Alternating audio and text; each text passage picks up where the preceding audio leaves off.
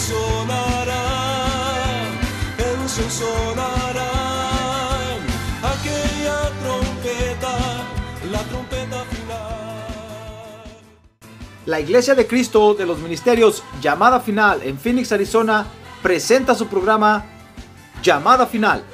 Conscientes de que vivimos los últimos tiempos y que la humanidad necesita escuchar la verdad eterna de Dios, presentamos el siguiente programa con el pastor José Arriaga. Con ustedes, el pastor José Arriaga con el mensaje de la palabra de Dios.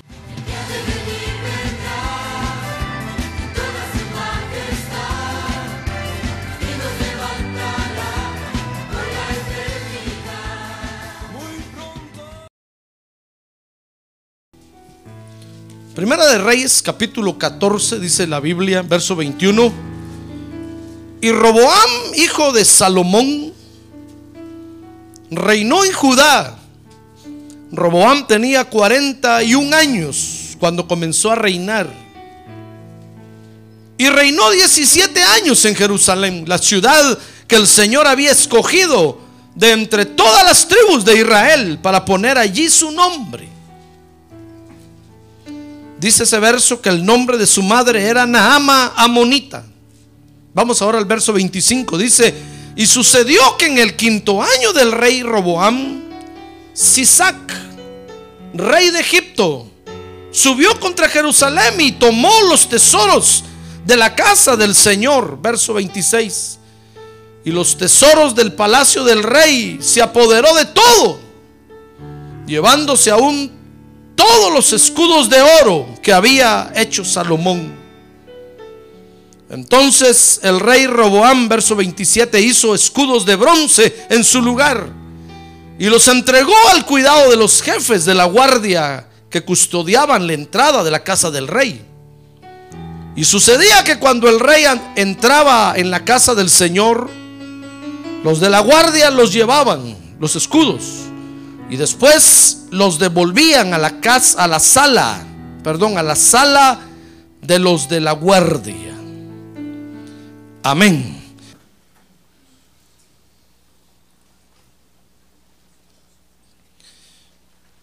Muy bien, fíjense que este acontecimiento que acabamos de leer en la Biblia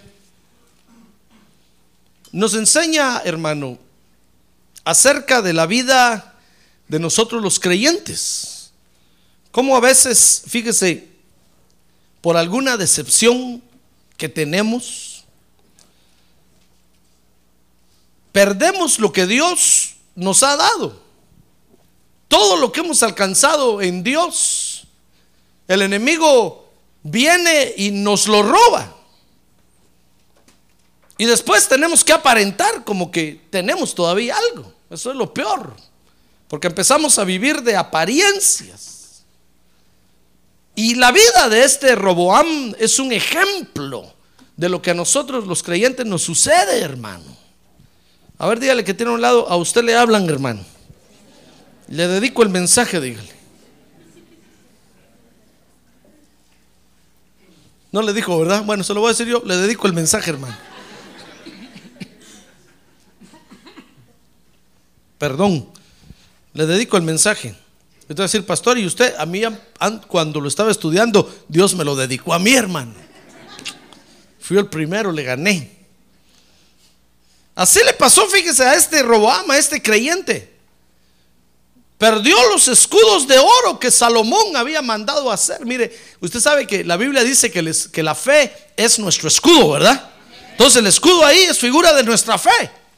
Como quien dijera que Salomón había logrado desarrollar una fe de oro. El oro, el oro, no el oro, no, el oro en la Biblia es figura de la santidad de Dios. Como que Salomón había desarrollado una fe santa, hermano, con la santidad de Dios. ¿Y qué le parece que viene este creyente y el hijo? Y por una decepción que tuvo, perdió los escudos de oro, hermano. Dice Primera de Reyes capítulo 14, verso 27, que terminó haciendo unos escudos de bronce. Como que se le degradó la fe. Después de tener una fe de oro, hermano, tremenda, un- unos escudos de oro. Hermano, terminó con unos escudos de bronce, terminó con una fe degradada. Y todo debido a una decepción. Decepciones, hermanos, vamos a tener siempre en la vida. La vida está, está rodeada de, eh, de tantas circunstancias y algunas nos van a animar y otras nos van a desanimar. Decepciones vamos a encontrar a cada paso de nuestra vida. Nos vamos a decepcionar por todo, a veces. Y tanto afecta la decepción en la vida de los creyentes, hermano. No digamos en, en- solo en su alma, en su psiquis, sino que los afecta principalmente en su relación con Dios. A tal grado que su fe se puede ver degradada. Y después de haber tenido una fe de oro, una fe admirable, una fe que motivaba a muchos, una fe que animaba a otros, podemos llegar a tener una fe degradada, una fe de bronce. Usted dirá, pastor, pero el bronce es buen metal. Dios lo pedía de ofrenda, sí, hermano. Yo no digo que no se puedan hacer escudos de bronce, hasta de lata y de latón se pueden hacer. Usted puede moler todas las latas de la soda, de la coca ahorita y hacer un su escudo. O de cartón. Pero no es el material óptimo para hacer un escudo, hermano. Dios pedía el bronce como ofrenda, pero tenía un lugar especial en el tabernáculo, en el templo de Dios. El bronce iba colocado en determinados lugares, porque el bronce es figura de juicio. El bronce Dios lo recibía como ofrenda, pero no es el material óptimo como para tener un escudo y exhibirlo delante de toda la gente. En figura eso quiere decir que la fe de los creyentes se puede degradar, hermano, por alguna decepción, por alguna decepción espiritual que tengan. A tal grado que resulten, hermano, con una fe ya no santa, sino que con una fe tal vez conformista, con una fe totalmente degradada. Fíjese que cada vez que usted y yo venimos aquí a la iglesia, hermano, ¿sabe qué hace Dios con nosotros? Le pregunto, ¿sabe qué hace Dios con usted? Bueno, mejor primero le pregunto, ¿sabe usted qué viene a hacer a la iglesia, hermano? No va a ser que va a decir, pastor, vengo a comer paletas o chocobananos o a ver qué hay hoy después de venta en- de comida. No, ¿sabe usted? Mire, hermano, cada vez que venimos a la iglesia, dice, eh, dice Hebreos capítulo 12, verso 22, vea conmigo ahí.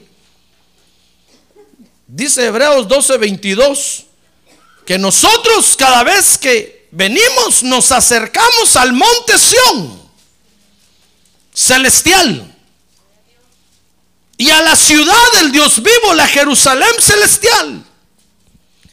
Y nos acercamos, dice ahí el verso 22, 12, 22, a miríadas de ángeles. Mire lo que sucede cada vez que venimos a adorar a Dios a la iglesia, hermano. Dice el verso 23 que nos acercamos a la asamblea general e iglesia de los primogénitos que están inscritos en los cielos. Y nos acercamos a Dios. ¿Está leyendo conmigo? El juez de todos.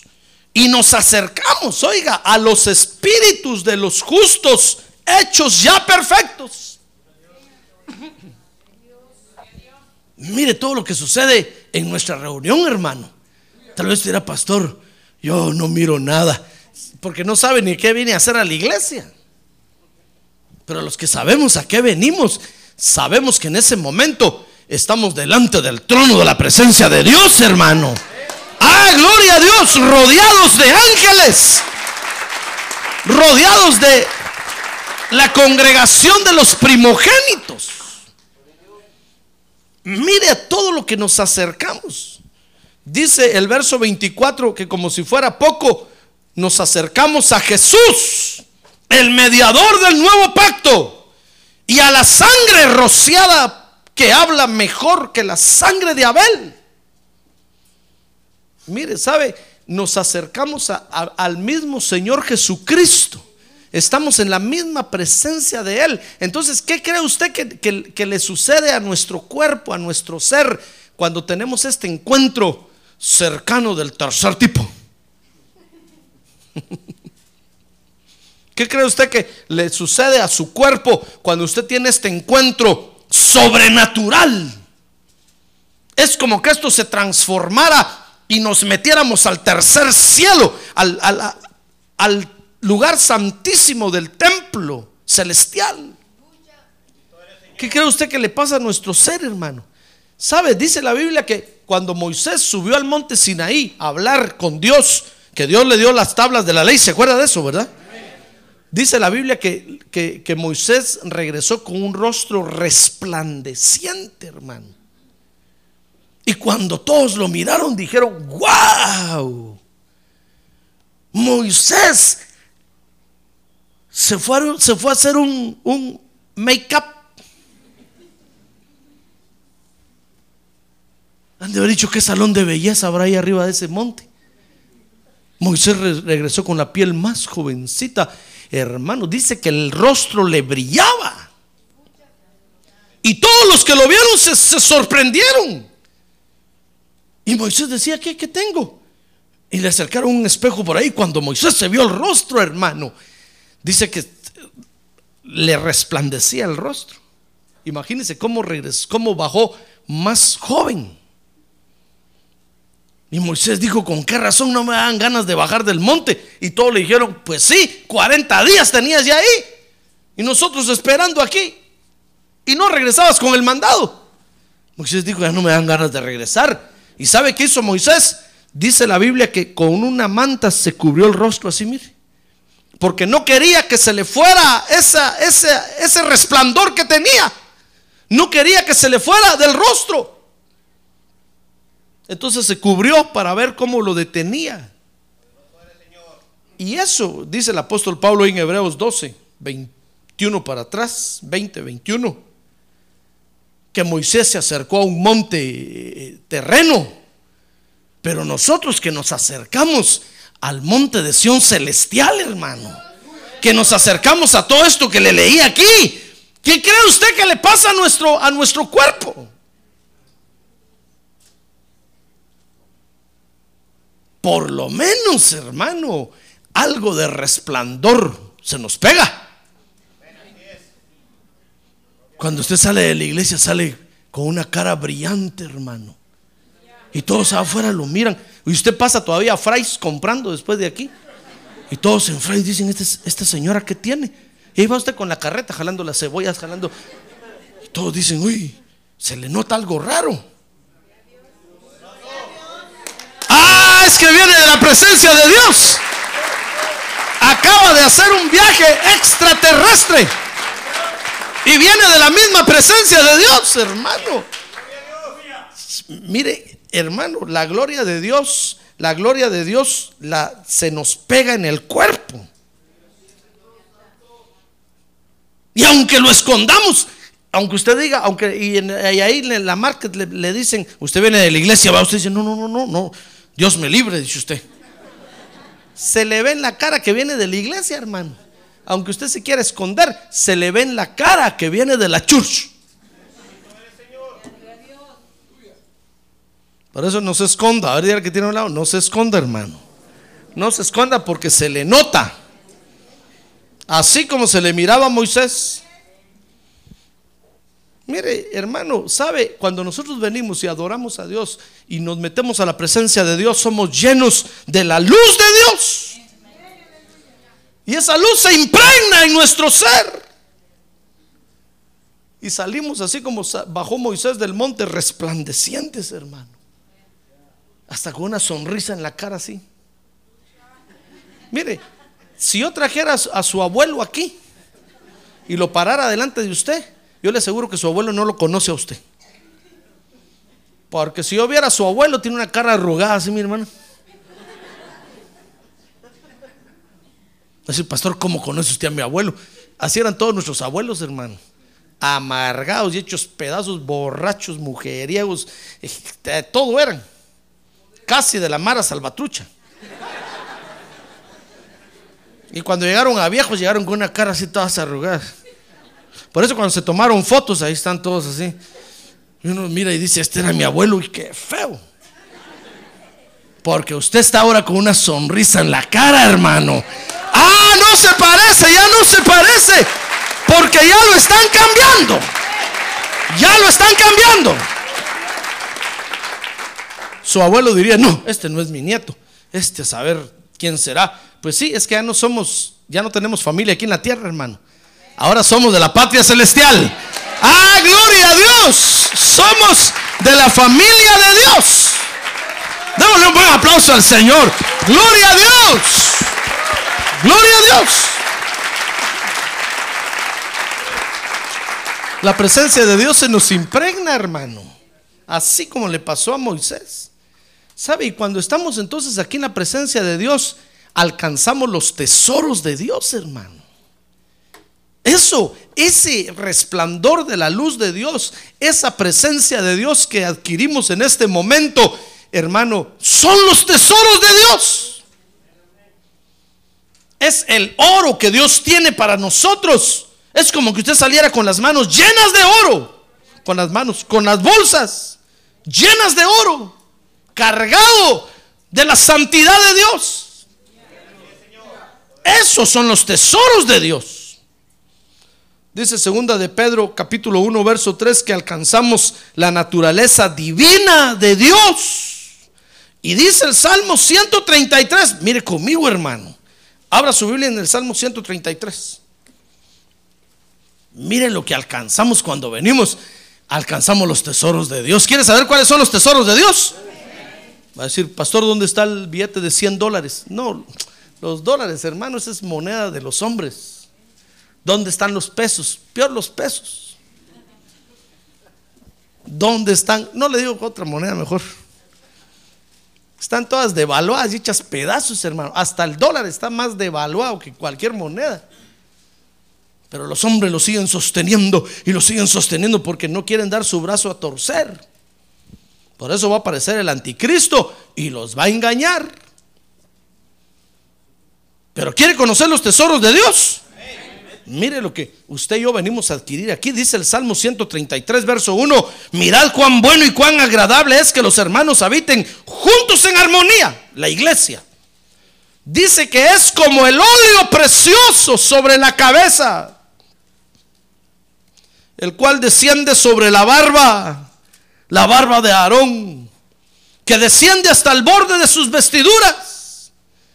¿Sabe? Cuando nosotros venimos y nos metemos a la presencia de Dios, adquirimos la unción del Espíritu Santo de Dios, hermano. Es el óleo, es el aceite que Dios tiene para nosotros. Dios derrama sobre nosotros su aceite, así como lo derramó sobre el Señor Jesús. Dice la Biblia que el Señor Jesús fue ungido con óleo de alegría.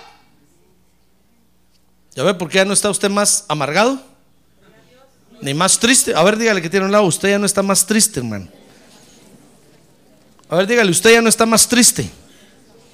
El Señor Jesús fue ungido con óleo de alegría más que sus compañeros. Mire lo que venimos a adquirir, hermano. Esos son los tesoros de Dios. Más que llevar dinero entre la bolsa, más que, hermano, venimos a adquirir los tesoros de Dios, la unción del Espíritu Santo. Dice el Salmo 133, verso 3, que es como el rocío de Hermón que desciende sobre los montes de Sión, porque allí mandó el Señor bendición. Mire, no solamente recibimos la unción del Espíritu Santo, sino que, hermano, recibimos bendición. Ahora diga conmigo, bendición. ¿Y qué más dice ahí que recibimos? ¿Qué más dice el Salmo 133? 133. 133. Mejor voy a predicar en inglés un día de estos, hermano. Y el español ya se me está olvidando. Alcanzamos la unción, alcanzamos bendición y alcanzamos vida eterna. Ah, gloria a Dios. Esos son los tesoros de Dios. Esos son los tesoros que Dios tiene para nosotros. ¿Sabe, hermano? La Biblia dice que para eso no hay, delante de Dios no hay hombre ni mujer. Cuando nosotros nos metemos al lugar santísimo a adorar a Dios, Dios ya no, ve- ya no hace distinción entre hombre y mujer. Lo mismo le da uno y le da al otro. Parejo. Mire los tesoros que adquirimos, hermano. Pero lamentablemente, fíjese que los tesoros de Dios, nosotros los creyentes los podemos perder. Esto fue lo que le pasó a este Roboam. El hijo de Salomón comenzó a reinar y terminó perdiendo los tesoros de Dios. Dice Primera de Reyes 14, 21 que, que Roboam comenzó a reinar, dice Roboam, hijo de Salomón, reinó en Judá. Roboam tenía 41 años cuando comenzó a reinar. Y reinó, dice, 17 años en Jerusalén. Oiga, oiga, este era un buen creyente, hermano. Llegó el momento cuando comenzó a tomar decisiones. Dios le dio el poder de decidir, como, cuando, como con nosotros. Nosotros aceptamos a Jesús como Salvador y a un principio, fíjese, el Señor nos lleva de la mano. El Señor nos dice, muy bien, ya aceptaste, ahora bautízate en agua, ahora te voy a bautizar con Espíritu Santo, ahora participa de los dones, ahora aquí están los ministerios y nos lleva de la mano, nos lleva de la mano y nosotros... Pero hay un momento en que Dios dice, bueno, ya puedes caminar, ¿verdad? Ahora camina solo. Quiero ver si de veras, así como roncas, sueñas. Así, es el dicho, ¿ah, no? O como sueña ronca. Bueno, sea como sea, hermano. A ver si es cierto que, que, que de veras me amas. A un principio, hermano, nosotros no nos perdemos un culto. Ahí estamos adelante, siempre hasta adelante. Y ahí queremos, queremos recibirlo todo, como que nos quisiéramos llevar todo en una sola noche. Pero hay un momento en que Dios dice, bueno, voy a dejar que decidas pues. ¿Qué días quieres ir al culto? Entonces nosotros empezamos a decir, sí, viernes no porque es día de pago. Domingo, si los cultos fueran en la tarde, tal vez iría un rato, pero en la mañana. En la mañana tengo que llevar mi carro al taller, tengo que cortar el césped, tengo que... No. Y el martes, martes, media semana, ¿quién va a ir al culto? Hay que trabajar el otro día temprano. Y entonces empezamos a, a, tomar decisiones, hermano. Y sabe, y Dios dice, Dios nos respeta, Dios dice, muy bien, pues, cuando puedas, ven. Sí, Señor, para el año nuevo voy a ir. Cuando se muera el pastor, ahí voy a estar en, su- entierro. Hermano, ya no va a venir porque yo no me voy a morir. ah, gloria a Dios. Va a venir el Señor Jesucristo antes. Gloria a Dios. Comenzamos a tomar decisiones. Eso es lo que quiere decir ese verso ahí, que llegó el momento cuando Roboam comenzó a reinar, se hizo reyesito y comenzó a mandar. Igual nos pasa a nosotros, llega un momento en que empezamos a decir, no, no me gusta esto, ya no quiero esto. No, no, buscar tanto a Dios, no, no, de vez en cuando. Y sabe, y dice ahí que estaba, reinó 17 años en Jerusalén, eso quiere decir que estaba en el lugar correcto, hermano. Mire, si Dios le da a usted el poder de decisión, que usted tome la decisión que quiera, y usted está en la iglesia donde desciende la presencia de Dios, donde hay palabra de Dios, usted está en el lugar correcto, hermano. Roboam estaba en el lugar correcto, estaba en Jerusalén, la ciudad de Dios. No estaba en un lugar equivocado. Porque nosotros tendemos a, a- a pensar que los fracasados son los creyentes que están en lugares equivocados, que se van a meter a otros lados. Pero este no, este estaba en un lugar correcto y Dios lo respaldaba con las decisiones que tomara, que tomaba. Pero dice Primera de Reyes 14, 25, que un día el rey de Egipto se levantó contra él, hermano. Mire conmigo ahí. Y tomó, dice que, dice el verso 25, que Sisac, rey de Egipto, se, se levantó contra él y tomó todo, tomó los tesoros de la casa del Señor y los tesoros del palacio del rey. y se apoderó de todo. Dice el verso 26 que se los llevó, se llevó aún todos los escudos de oro que había hecho Salomón. Este, este creyente, fíjese que un día el enemigo se levantó y le robó todos los tesoros de Dios. Aquella presencia que tenía de Dios, la unción que Dios le había dado, la bendición que tenía de Dios, vino el enemigo y se lo robó. Lo perdió todo. Y estaba en la casa de Dios, estaba en el lugar correcto, tenía el respaldo de Dios. Usted dirá, pastor, pero entonces, entonces, ¿quién, quién puede confiar en Dios? Usted podría decir, caramba, pastor. Entonces, ni en la iglesia estamos a salvo. No, la iglesia es el lugar que Dios ha hecho para nuestra salvación. ¿Sabe usted eso, verdad? Para la salvación de nuestra alma. Es el lugar correcto. El problema es que a veces nosotros estamos en la iglesia, fíjese hermano, y de repente nos entra una decepción.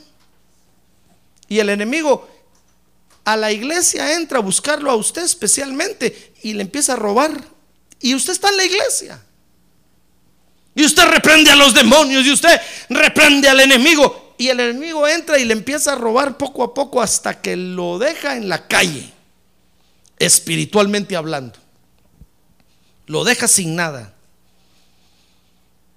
El enemigo se, se metió, le robó todo a este Roboam. Porque estando en el lugar correcto, se comenzó a alejar de Dios. Se comenzó a alejar de Dios. Dice, dice que todo comenzó, fíjese hermano. Oiga, ¿cómo comienzan las cosas, hermano? Para que después no le eche la culpa a nadie. A ver, diga que tiene a un lado, hermano, oiga cómo comienzan las cosas para que después no le eche la culpa a nadie. Porque después los hijos le echan la culpa a los papás, los papás a los hijos y toda la familia al pastor. Y el pastor termina siendo el logro y el monstruo, el feo de la película. No, pero es que las cosas tienen un principio, hermano. Todo efecto tiene una causa. Es una ley física es una ley bíblica también. No hay efecto sin causa. Todo efecto tiene una causa. Cuando nosotros resultamos perdiendo lo que Dios nos dio, hermano, y resultamos degradados en nuestra fe, es porque nosotros no nos dimos cuenta cómo estábamos viviendo con Dios. Dentro de la iglesia. Todo comenzó porque este Roboán, fíjese que un día se decepcionó cuando el reino se dividió. Dice la Biblia que Salomón le entregó el reino, todo el reino de Israel, hermano.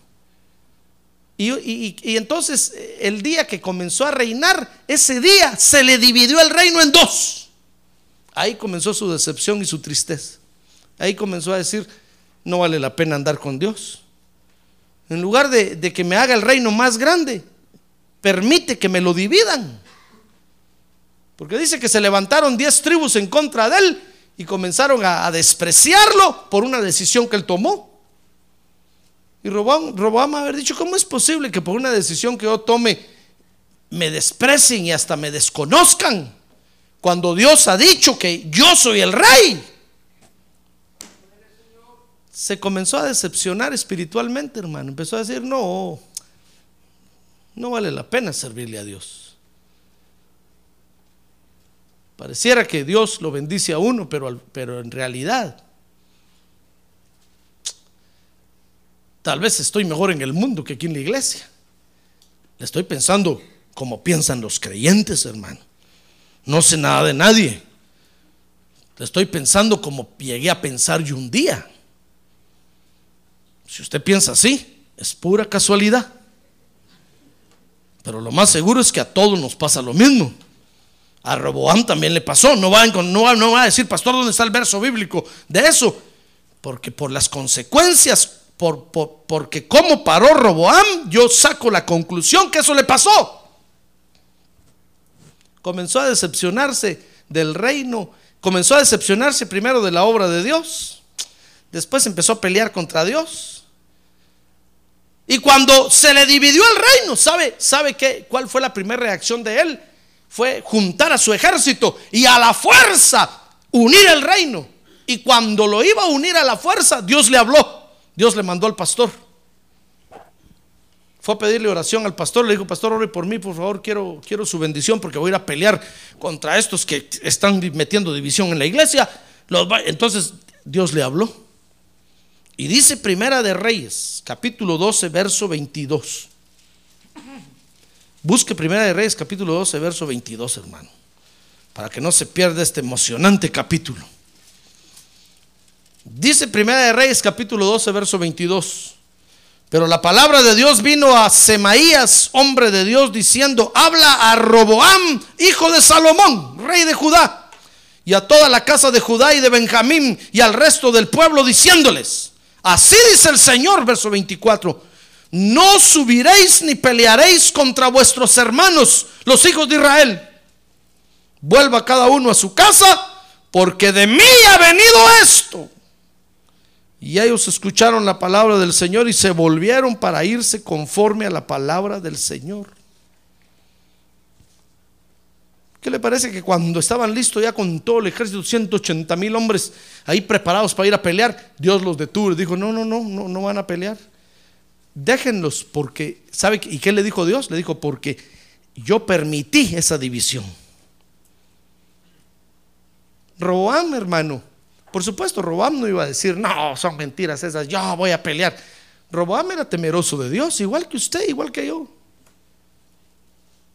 ¿Sabe? Eso nos pasa a nosotros cuando Dios nos habla y no nos queda otra que obedecer, hermano. Por fuera decimos sí, Señor, pero por dentro decimos sí, pero siempre no. A veces decimos, el pastor, el pastor dijo eso, va así, pero yo no, no, no lo hago. Yo no lo creo. Entonces llegamos a la casa y el esposo le dice a la esposa, ah, el pastor te dio un nuevo privilegio, sí, pero yo, yo no te doy permiso. Por fuera, hermanos, puras apariencias, decimos, sí, sí, pastor, ¿cómo no, pastor? Pastorcito, pastor, pastorcito. Hasta le cantamos aquel himno al pastor que dice, pastor, si puedes tú con Dios hablar, pregúntale si yo alguna vez te he dejado de amar. Y tocamos la música. Y el pastor se siente contento. Esta oveja, ¿cómo me ama? Apariencia. Porque por dentro está diciendo, no estoy de acuerdo con lo que hace el pastor. No me gusta. Me estalla. Peor cuando se abotó en el saco ahí enfrente, que ya no le cierra. Me revienta. Y por fuera decimos, pastor, pastorcito, si puedes tú con Dios hablar. Y mejor ya no le repito eso. No va a hacer que se ponga a llorar aquí. Esa es la canción del pastor. Mire, este, este oyó, oyó lo que el profeta dijo y dijo, ¿cómo no? Con mucho gusto, Dios, yo respeto tu palabra, ¿cómo no? Y se fue. Pero por dentro iba diciendo, nah, Dios no, no me respalda a mí, Dios no está conmigo. ¿Por qué permite la división? ¿Por qué no agarra a este Jeroboam y lo ahorca ahí? Que le caiga un rayo. Si mire lo que me está, me está dañando. ¿Cómo es posible que Dios esté conmigo así? Hermano, se decepcionó, de, se decepcionó primero de la obra de Dios. Se decepcionó de Dios. Y debido a esa decepción, a ver, diga conmigo, decepción no más recio, decepción. Con P, decepción. No va a decir desección porque esa es otra cosa. Ni va a decir disección porque es otra cosa. Debido a esa gran decepción que tuvo, ya no le importó su relación con Dios. Comenzó a descuidarse. Mire, mire, Primera de Reyes 14, 22. Mire cómo se descuidó, hermano. Para que usted vea que yo tengo razón en lo que le estoy diciendo. Dice Primera de Reyes 14, 22.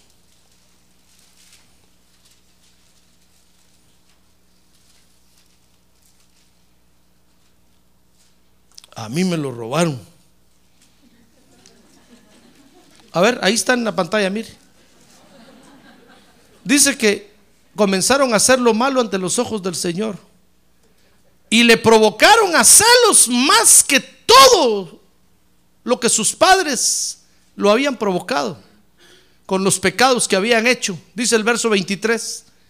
Porque ellos también edificaron para sí lugares altos. Mire, se volvieron idólatras.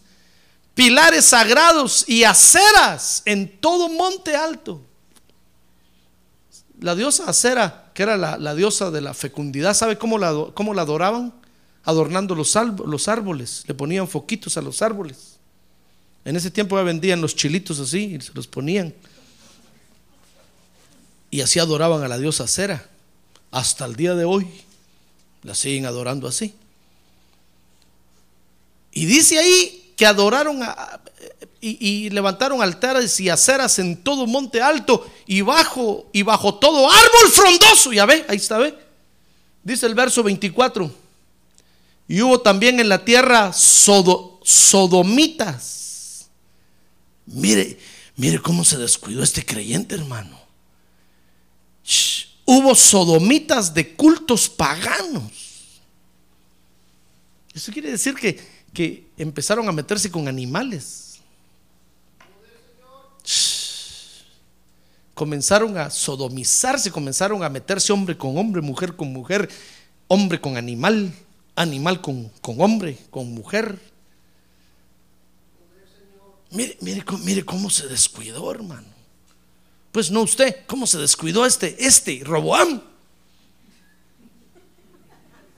Dice que hicieron conforme a todas las abominaciones de las naciones que el Señor había echado delante de los hijos de Israel. Mire cómo se, se empezó a descuidar hasta el extremo.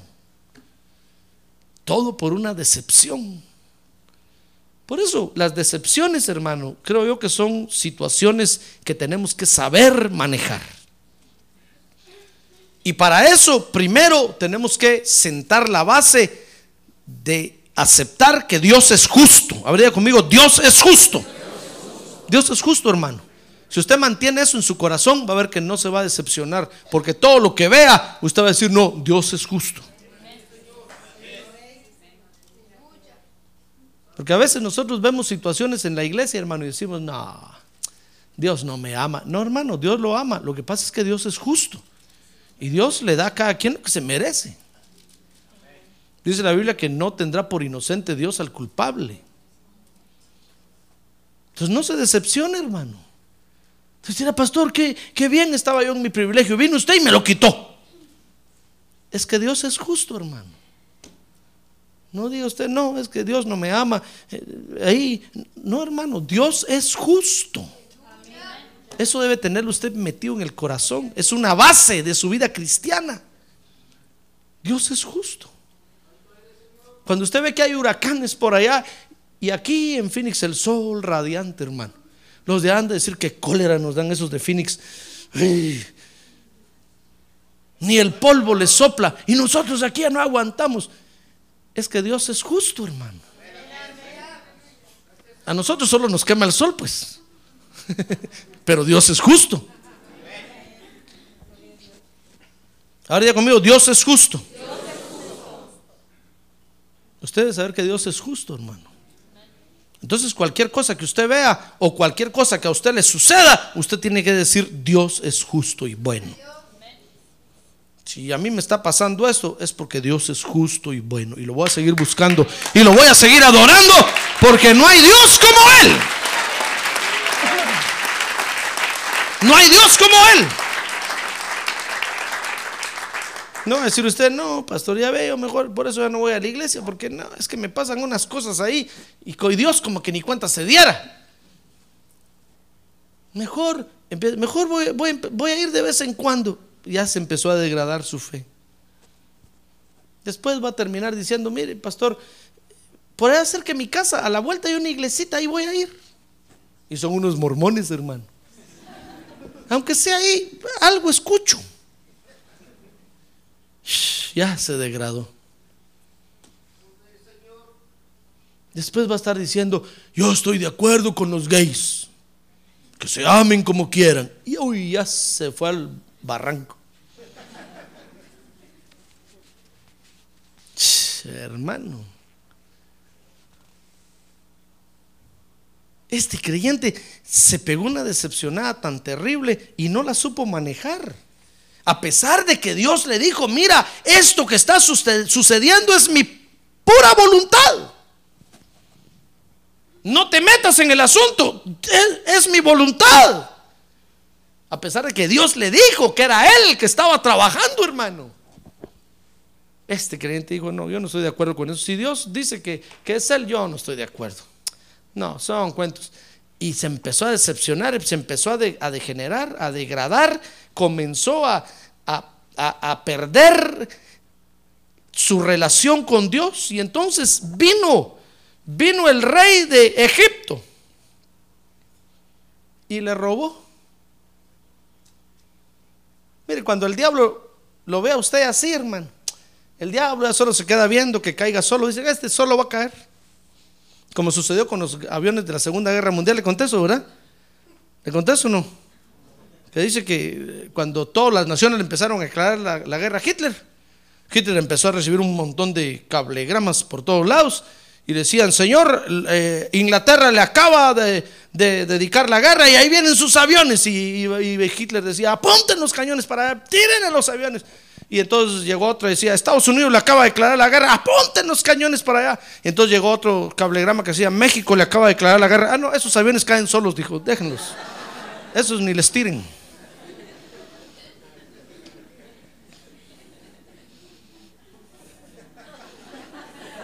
Ya vi que se enojó, hermano. Va a decir, pastor, ¿por qué no dice que los aviones de Guatemala? No, Guatemala no le declaró la guerra ni en cuenta la tomaban. Gracias a Dios. No tiene ni aviones. México porque tiene aviones. El diablo lo ve a usted, hermano, que usted empieza decepcionado a decir, no, ya, no, ya, la, la iglesia no, ya no me, a mí no, no, me parece lo que están haciendo. No, eso que el, que el pastor empiece a pedir dinero, no, eso ya no me gusta a mí. No, tan bonito que era antes el pastor, no pedía nada. Pero ahora que ya pide dinero, ya se puso feo. Y empieza, entonces el diablo ya solo se le queda viendo y dice, ya va a caer, ya va a caer. Es asunto de tiempo. Dos horas y va a caer. Ya va para abajo, ya va para abajo. Ya... Cuando ¡boom! suena el diablo y dice, ya cayó. Entonces el diablo ya solo se acerca no a recogerlo a usted, a recoger los tesoros de Dios, hermano. Ay, el diablo dice, ya, ya tengo a Dios agarrado en una bolsa con lo que le dio a este y lo echó a perder. Entonces Satanás llega con Dios y le dice, ¿te acuerdas la bendición que le diste a, un José Arriaga allá en Phoenix? ¿Te acuerdas eh, eh, que derramabas? ¿Te acuerdas? Aquí lo tengo entre la bolsa. Y va a decir Dios, ¿y por qué? Allá está tirado el pobre decepcionado de la vida. Ella está cantando, la vida no vale nada.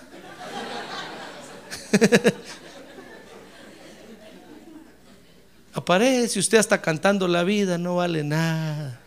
Hasta con una botella ahí en la mano. Qué tristeza, hermano. Y los tesoros de Dios. Dios le confió a usted tesoros. Cada vez que venimos a la presencia de Dios, Dios derrama su bendición sobre nosotros, hermano. Ah, nos, hace partícipes de su santidad. La unción del Espíritu Santo cae sobre nosotros y qué delicioso sentimos, hermano. Eso nos alegra el corazón, nos levanta el ánimo. Son las fuerzas que recibimos para seguir trabajando en el mundo para seguir la vida. Pero por una decepción ingrata, nos venimos de pique, como decimos, hermano. Vino el rey de Egipto, usted lo puede leer ahí, y le robó, le robó todos. Dice que se llevó todo. Y se llevó los escudos de oro. Entonces, cuando un creyente está así, no le queda otra cosa que sino que aparentar, hermano. Hace como que está contento. Y usted se le acerca y usted sabe que está mal. Y usted le dice, ¿cómo le va, hermano? Muy bien, hermano. Mejor, mejor, mejor me va. Dice usted, Padre Santo, perdóname, ¿para qué le pregunté? Porque no da su brazo a torcer, pura apariencia. Porque no le queda otra cosa que aparentar. Porque el creyente que no viene a la iglesia, hermano, no puede estar bien, ¿no? Vamos a decir usted, no, pastor, yo, yo no voy a la iglesia, estoy bien. Mentira del diablo. Porque yo también soy creyente. Yo sé lo que es estar en la iglesia. Yo sé la administración que uno recibe ahí, hermano. Y uno necesita de esa administración todos los días, todos los días, todos los días. Todos los días.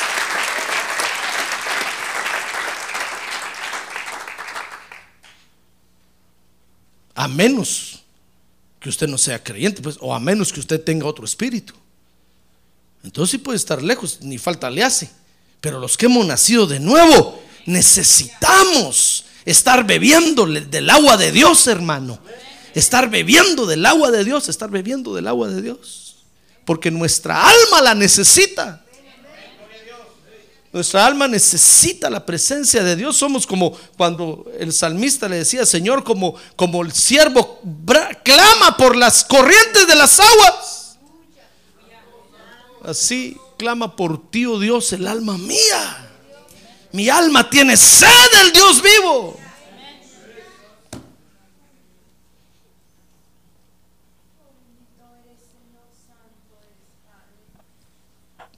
Pero entonces este, ¿sabe? Dice Primera de Reyes 14, 27, que cayó en el ridículo, hermano. Roboam, que se hizo escudos de bronce y los entregó al cuidado de los jefes de la guardia que custodiaban la entrada de la casa. ¿Qué cree usted que dijeron, que dijo el ejército cuando le dio los, los escudos, hermano? Han de haber dicho, este pobre quiere tapar el sol con un dedo. Miren las armas que nos da. Si teníamos armas de oro.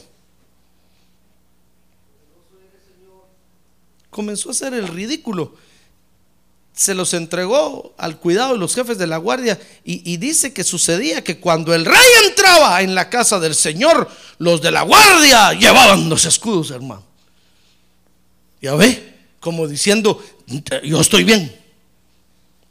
Bien mal, pero está bien.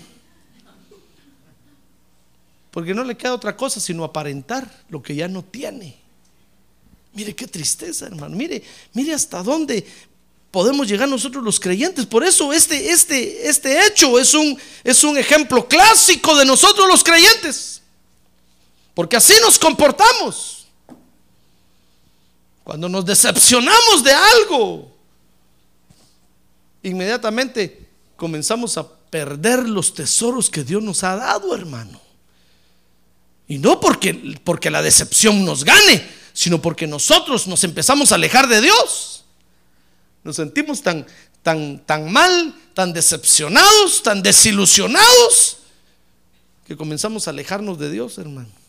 Comenzamos a apartarnos y apartarnos hasta llegar al extremo de hacer el ridículo, aparentando lo que no tenemos. Por eso cuando usted ve a un creyente aquí que ya no viene a la iglesia, ni le pregunte cómo está, hermano.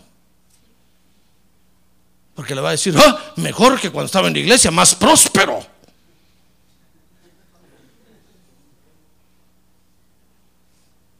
Próspero en tristezas y amarguras. Próspero en decepciones y en abandono. Mejor dígale, hermano, estoy orando por usted. Y va a entender mejor que si usted le pregunta cómo está. Yo me recuerdo con una oportunidad yo saludé a uno, de mis familiares que eran carismáticos católicos. Son todavía. Y como sabían que yo iba a la iglesia evangélica, hermano, yo, llegué a esa reunión y, con alegría le dije, hola, ¿cómo estás? Bien, me dijo, aquí con la conciencia tranquila. Con permiso, dije yo, ahí nos vemos, hermano. Y dije, este está más amargado que la hiel. Mire lo que me dice, hermano. Yo preguntándole, ¿cómo estás? Pensé que de negocios íbamos a hablar. O, dice, aquí con la conciencia tranquila. Dije yo, Ahí nos vemos, man. Platicamos otro día mejor. Porque solo apariencia se vuelve el creyente cuando pierde los tesoros de Dios, cuando ya no tiene nada de Dios, hermano. Mire, cuando nosotros ya no tenemos nada de Dios, entonces sí no tenemos nada en verdad. Aunque usted me diga, pastor, tengo mi apellido. Adán también tenía apellido. Era Pérez. ¿Sabe usted que Adán era Adán Pérez, verdad?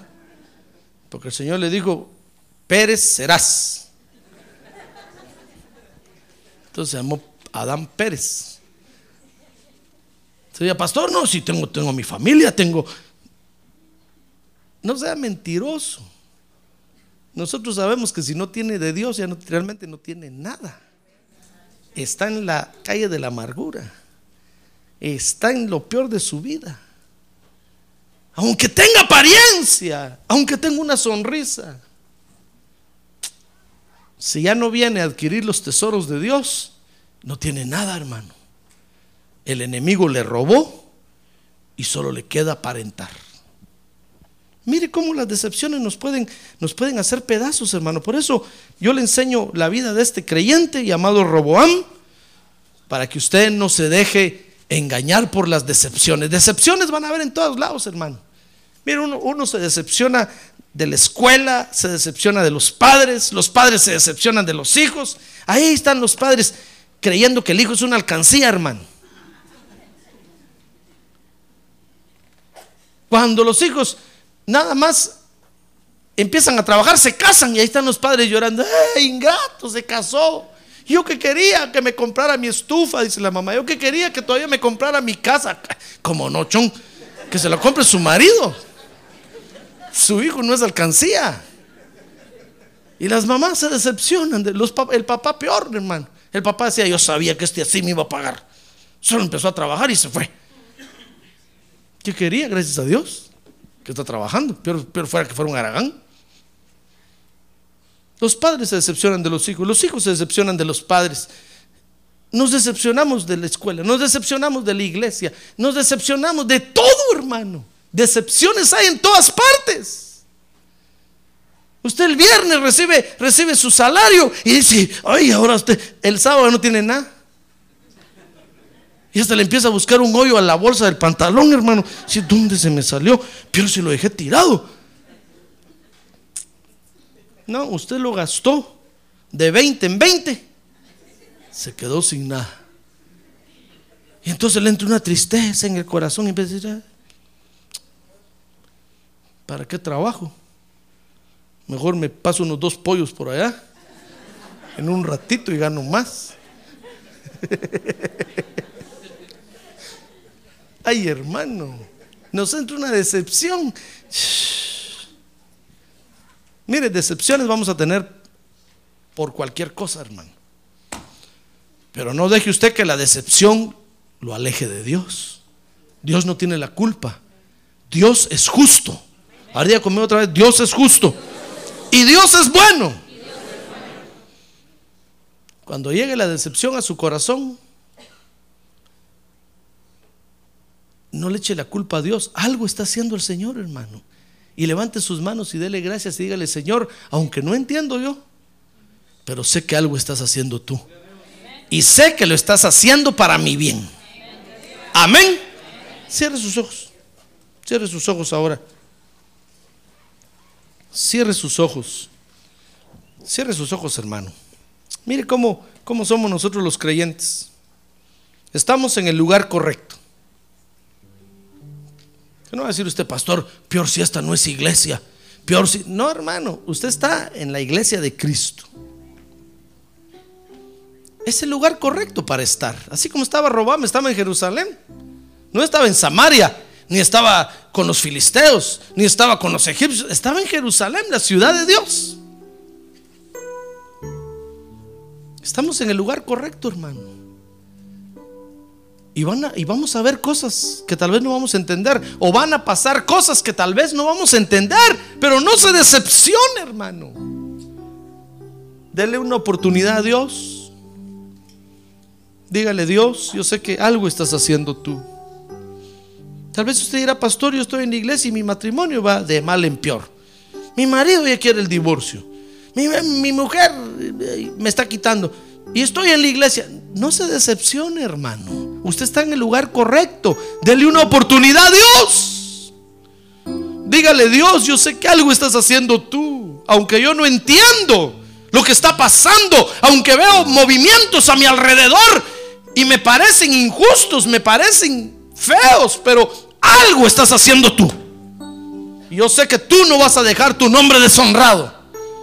Yo sé que tú vas a honrar tu nombre porque tú eres justo y bueno.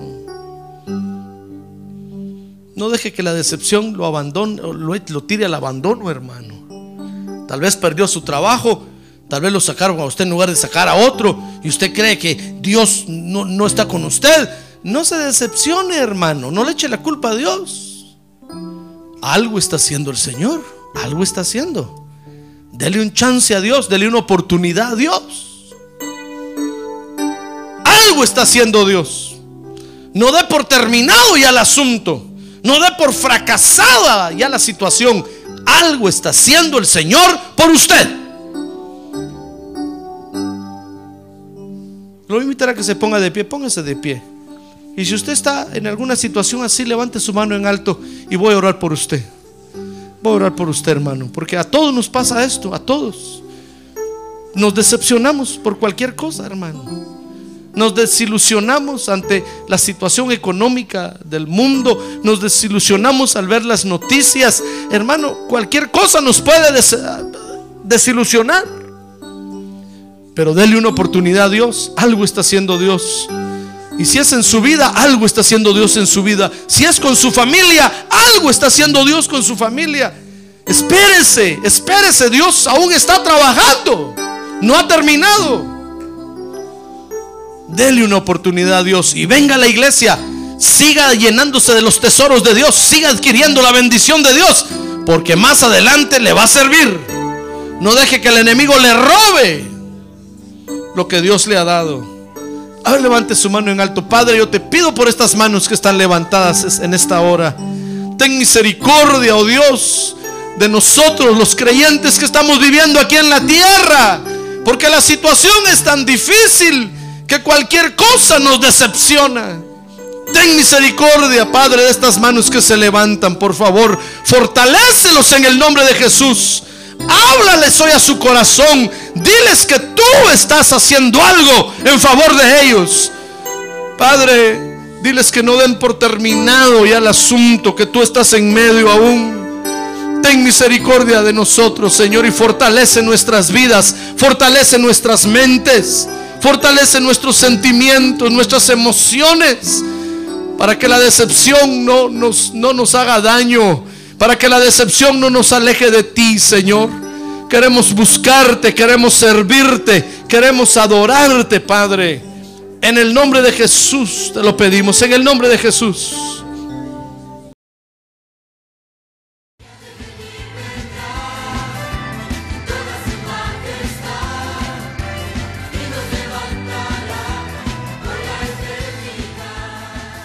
La Iglesia de Cristo de los Ministerios, llamada final en Phoenix, Arizona, cumpliendo con la comisión de Joel 2.1, presentó su programa, Llamada Final. Esperamos que nos vuelva a sintonizar la próxima semana a la misma hora por esta emisora. Los invitamos a nuestras reuniones en el 6023 Norte 71 Drive, esquina con Bethany Home Road. Para mayor información puede llamarnos al